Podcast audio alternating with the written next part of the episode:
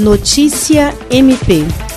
O Ministério Público do Estado do Acre, por meio do Núcleo de Apoio e Atendimento Psicossocial na Terra e Promotoria Especializada de Defesa dos Direitos da Pessoa Idosa e Pessoa com Deficiência, realizou reunião com o intuito de avaliar casos críticos de pessoas em situação de rua e elaborar plano de intervenção trabalho que abrange o afinamento interno e estabelecimento de estratégias, bem como atuação em sintonia com outros órgãos públicos para lidar com o problema. Com um número cada vez mais crescente, principalmente em Rio Branco, o Natera tem voltado a atenção para esse público, geralmente exposto a vulnerabilidades complexas, tais como saúde física debilitada, transtornos mentais, dependência química. Na pandemia, essa situação tem se potencializado com agravamento da Saúde Mental.